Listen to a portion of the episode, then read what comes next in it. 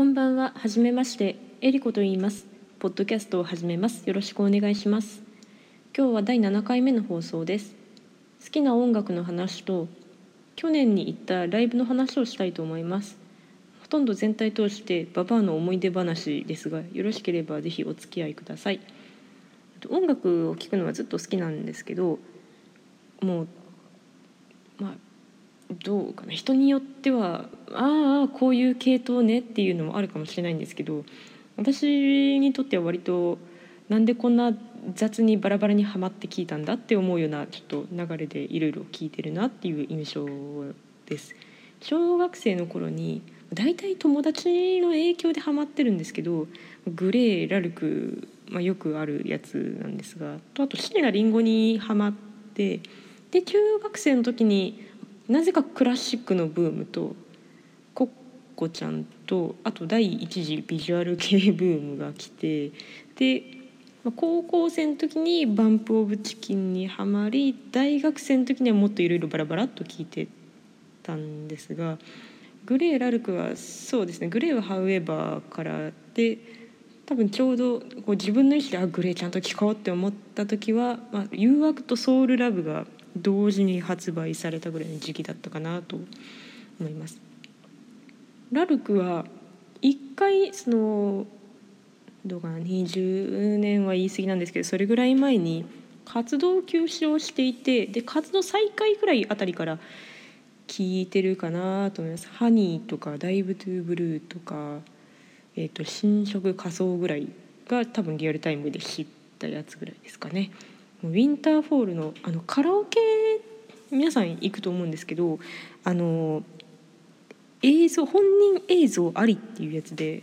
あのぜひウィンターフォール見てください。もうハイドが可愛くて可愛くてたまらないです。今もねなかなかあの可愛らしいというか美しい方やなと思うんですけど、ね、でそのウィンターフォール可愛いなと思って見てたんですけどハニーでちょっと雰囲気変わって新色と仮装も全然違う印象なのですごい方ですよね。新色と仮装はいまだに好きでちょいちょい聞いたりあとカラオケで映像見たさに入れたりとかします椎名林檎は「ここでキスして」で知ってでギプスでハマりましたこう愛妻家の朝食みたいなちょっと追い詰められた感のある可愛いらしいところが好きですね。すごい昔の曲ばっかり出しましたけど。であと中学生でクラシックはピアノを習っててかつ吹奏楽に入ったので部活で。それきっかけで、まあ、いろんな曲を聴くようになったんですけど当時はもう本当になんかあこういう中二病もあるんやなっていうぐらいの多分勢いでいろいろ聴いてて。でちょっと出だしを聞いたらあもうあのこの人の作ったこういう曲でこういう特徴があってぐらいのことはわーって言えたんですけどもう今何を聞いてもあ知ってるくらいの すごいざっくり感覚ぐらいになってしまって本当に残念だなと思います。コッコは「くも字の果て」を聞いてハマりました。すごい今思うとすごいですね。中学生が「くも字の果て」聞いてあこの人いいなって思う。なかなか末恐ろしいというかなんかちょっと大丈夫かなって思うようなところあるかなと思うんですけどもう聞き始めてすぐくらいですかね。本当に23年ぐらいでだったと思うんですけどすぐ活動休止されてしまってでそれぐらいのタイミングでベスト裏ベストアルバムを聴いてもうひたすらそれを聴いてたなっていう思い出があります。であと第一次ビジュアル系ブームって勝手に私の中で第一次なんですけどピエロとディル・アン・グレイにはまりました。ピエロは友達の影響ででちょうどその頃「フィナーレ」っていうアルバムが出た頃だったんですね。懐かしいな。でもその後なんか遡っていろいろ CD 買ったんですけどあんまりもう割と貴重で手に入る CD がなくて「パンドラの箱」と「セルロイド」は買ったのかなもうそっからはもう新しい CD しか買えなかったかな。まあそんなことしてるうちに「プライベート・エネミー」っていうアルバムが出たのでまたそれ聴いてとかなんかしてたんですけどディル・アン・グレイはえっ、と多分椎名林檎と同じ時期に「残」を聞いて知ってはいたんですけど後からその「残」が実は3枚同時発売されたうちの1枚で他が「揺らめきと悪路の丘」っていうこの3曲のギャップに「えー!」ってなって後からハマった感じですかね。多分そのえっ、と「ガーゼ」っていうアルバムを買ってそれを聴いてああと思ってそのしばらく5年6年ぐらいはリアルタイムで追っかけて聞いてたかなっていう記憶です。で高校に進学したら周りの人が割とバンプしか聞いてないっていうような感じだったんでそれまでこうもうボディーブローの効いた感じのすごいあの低い音源でどんどん聴いてたやつがあのポップな曲ばっかり聴くようになってしまってでその頃ポータブルプレイヤーって MD が主流やったんですけどまだまだあれですよ iPod が導入される前の話なんで、まあ、でもそんなんでもあのまあ気分転換にディルで聴いてみようかなと思ってあのフィルスとか聞いてみたりとかしてたんですけどあのバンプ聞いた後にディル聞くともう本当にあのお腹殴られてる感じがするんですよね音が響いて気持ち悪くてもうあもうこれ聞けないわってなったりとかもしましたすごいなんか懐かしい 感覚です。で、まあ、在学からこう大体こう、まあ、いろんな文化圏の人が集まってくるんですよね高校とかって学区が決まっててそこから入ってくるとか、まあ、地域によってもしかしたら違うのかもしれないんですけどなので割と似たようなブームがあった中からこう人が集まってくるっていう感じだったんですけど大学からこういろんな人が増えるじゃないですか。地域によって流行ってたものがいろいろ違ったりとかもしますしなのでタイプの違う友達が一気に増えてでそれぞれにいろんな人もこう好きなものがあってっていうのが急に入ってきたんでそれこそもう本当にあの明け星さんとかエルレガーデン天野月子倉橋良恵子あとは、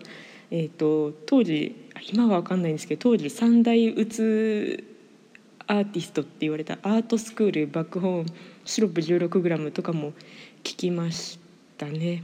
で聞き始めてすぐシロップ 16g とエルレガーデンと天野月子が活動休止しててで倉橋良子は活動休止後にハマったので割とこうあの余韻に浸る感じで音楽を聴いていましたであとは第2次私の中で第2次のビジュアル系ブームが来てなんかそれぐらいの時にネオビジュアル系がどうのこうのみたいなのがその前後ぐらいでいろいろ言われてた時期やったんですけど、えーと、この時はガゼットと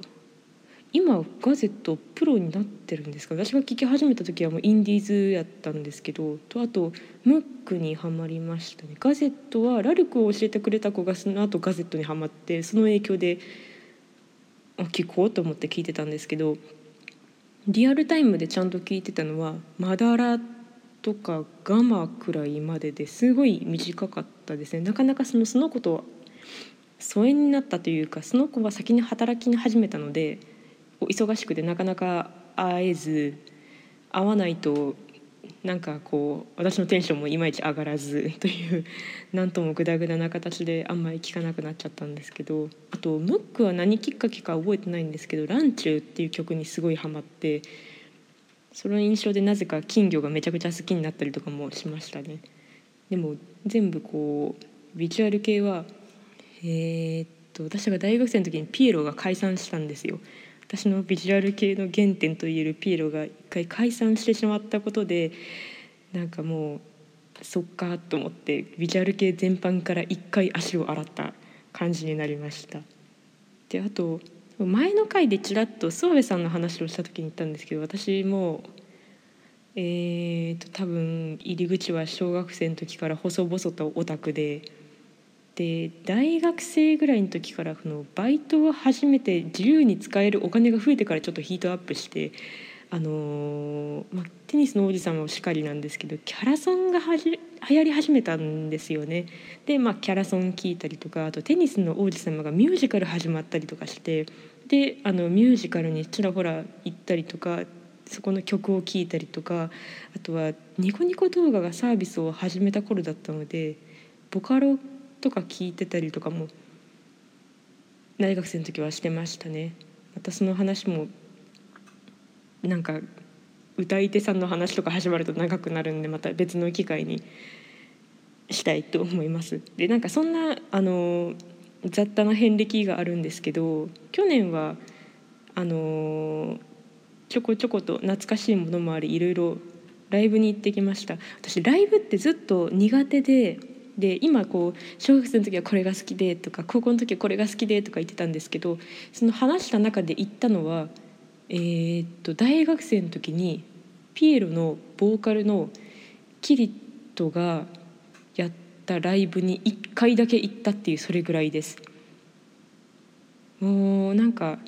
ライブの DVD とかのが好きだったんですよ客席も舞台もこう全体的に見れるっていうもういろんなものを楽しめるっていう感覚ですごい好きで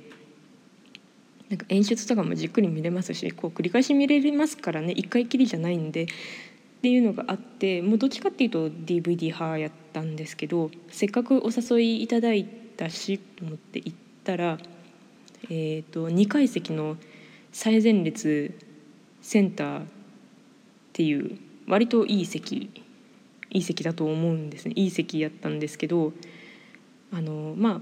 舞台も見れるし1階席が見れるんであお客さんもこういうふうに楽しむんやなっていうのが、まあ、見れてよかったかなって思うんですけど何しろ私高所恐怖症でしかもその、えっと、会場の2階席が立つと手すりが私の膝ぐらいの高さまでしかなくってもう手すりに手ついてヘドバン資料をもんだら1階席に落ちるんですよ。もうこんな恐ろしい席は嫌やと思ってちょっと一回ライブにまたあのこの苦手意識が植え付いたっていう感じだったんですけどちょっとあの、まあ、大阪に引っ越したからっていうのがあってこういろんなこうアーティストがよく来るようになったんですよね。で来るようになったというか来る場所にあの来れたっていうことでライブに行きやすくなってじゃあちょっとまあ一人でやることもないしライブ行ってみようかなと思って、まあ、行くようになったんですけど去年はえっ、ー、とシロップ 16g が数年前から活動再開したっていうのを知らなくてですねツイッターでなんか情報が回ってきてあじゃあせっかくなら行ってみたいなと思って難波に聞きに行きました。先行の抽選で当たったんですかね。結構早い段階でチケット取れてよしって思ってたんですけどあとアートスクールのボーカルの方がソロであの京都のカフェでライブされたので聞きに行ったりとかもしました。あとはえーと、オダクっていうかそっち方面だとニコニコ動画で「音速兄貴」っていうゲーム実況をされてる方がやってるバンドがあるんですけどそれを俺が、えーと、抽選でなんとか席が当たっありがたいことに当たったので大阪と東京とやったワンマンに1回 ,1 回ずつというか、まあ、1回ずつしかなかったんですけど行けてしまって、まあ、よかったなと思います。しかも東京は、まあ、念のためと思って、まあ、チケット取り用のアカウントをもう一つ作って申し込ん1人分ずつ申し込んだらどちらのアカウントでも当ててしまったのでもう興味ありそうな友達を無理やり誘ってあの連れてって聞いてもらったりとかしました。で今年は去年そういう感じだったんで今年はまあ早速年明け早々あの手島葵さんのコンサートをあのビルボードライブ大阪に聞きに行ったりとかあとは春はなんと松任谷由実さんのあのコンサート当たったのでそれに行くんですけどあとは夏は雪を大阪城ホールですかね大阪城ホールに見に行こうかなと思ってます。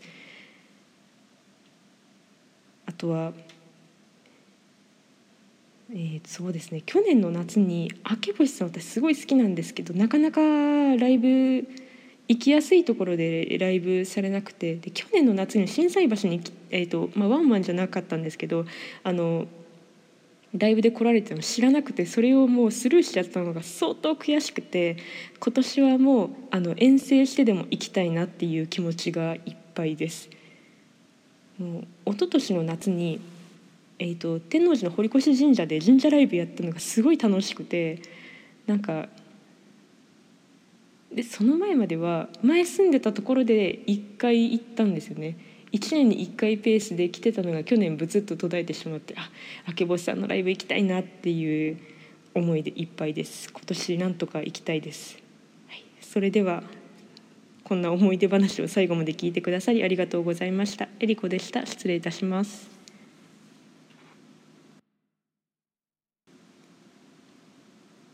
夢の旧作作きのこ会議。初竹松茸しいたけきくらげ白竹がんたけぬめりたけ霜降りたけししたけねずみたけカワハギたけ米小炉麦小炉などいうきのこ連中がある夜集まって談話会を始めました。一番初めに初竹が立ち上がって挨拶をしました。皆さんこの頃はだんだん寒くなりましたのでそろそろ私どもは土の中へ引き込まねばならんのようになりました。今夜はお別れの宴会ですから皆さんは何でも思う存分に演説をしてください。私が書いて新聞に出しますから。みんながパチパチと手を叩くとお次にしいたけが立ち上がりました。皆さん私はしいたけというものです。この頃人間は私を大変に重宝があってわざわざ木を腐らして私どもの畑を作ってくれますから私どもはだんだん大きな立派な子孫が増えていくばかりです。今にどんなキノコでも人間が畑を作ってくれるようになってもらいたいと思います。みんなは大賛成で手を叩きました。その次に松茸がえへんと咳払いをして演説をしました。皆さん私どもの務めは第一に傘を広げて種をまき散らして子孫を増やすこと。その次は人間に食べられることですが人間はなぜだか私どもがまだ傘を開かないうちを喜んで持って行ってしまいます。そのくせしいたけさんのような畑も作ってくれません。こんな風だと今に私どもは種をまくことができず子孫を根絶やしにされねばなりません。人間はなぜこの理屈がわからないかと思うと残念でたまりません。涙を流して申しますとみんなも口々に「そうだそうだ」と同情をしました。するとこの時みんなの後ろからケラケラと笑うものがあります。見るとそれはハエトリタケ、ベニタケ、ワラジタケ、バフンダケ、キツネの一文字、キツネの茶袋などいう毒キノコの連中でした。その大勢の毒キノコの中でも一番大きいハエトリタケは大勢の真ん中に立ち上がって「お前たちはみんなバカだ。世の中の役に立つからそんなに取られてしまうのだ。役にさえ立たなければいじめられはしないのだ。自分の仲間だけ繁盛すればそれでいいではないか」俺たちを見ろ。役に立つどころではなく世間の毒になるのだ。ハエでも何でも片っ端から殺してしまう。偉いキノコは人間さえも毎年毎年殺しているくらいだ。だから少しも世の中のご厄介にならずに繁盛していくのだ。お前たちも早く人間の毒になるように勉強しろ。と大声でわめき立てました。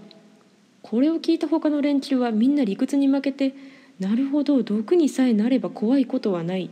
と思うものさえありました。そのうちに夜が明けてキノコ狩りの人が来たようですからみんなは本当に毒キノコの言う通り毒があるがよいかないがよいか試験してみることにして別れました。キノコ狩りに来たのはどこかのお父さんとお母さんと姉さんと坊ちゃんでしたがここへ来るとみんな大喜びでもはやこんなにキノコはあるまいと思っていたがいろいろのキノコが随分たくさんある。あれお前のようにむやみにとってはダメよ。壊さないように大切に取らなくては。小さなキノコは残しておきよ。かわいそうだから。やああそこにもほらここにも。と大変な騒ぎです。そのうちにお父さんは気がついて「おいおいみんな気をつけろ。ここに毒キノコが固まって生えているぞ。よく覚えておけ。こんなのはみんな毒キノコだ。取って食べたら死んでしまうぞ」とおっしゃいました。キノコどもはなるほど毒キノコは偉いものだと思いました。毒キノコもそれ見ろと威張っておりました。ところがあらかたキノコを取ってしまってお父さんが「さあ行こう」と言われますと姉さんと坊ちゃんが立ち止まって「まあ毒キノコはみんな憎らしい格好をしていることね。